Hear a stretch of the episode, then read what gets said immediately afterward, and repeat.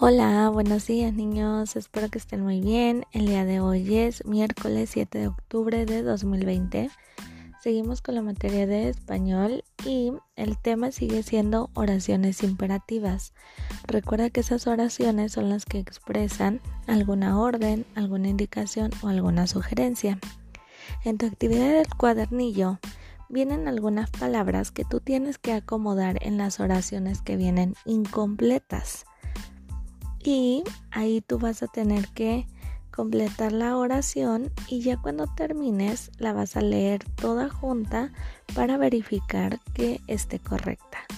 Cuando termines recuerda de mandarme alguna fotito o video para yo revisártela. Cualquier duda que tengas me puedes decir y yo con mucho gusto te ayudo. Que tengas un bonito día, te mando un fuerte abrazo, cuídate mucho y nos vemos la próxima clase. Adiós.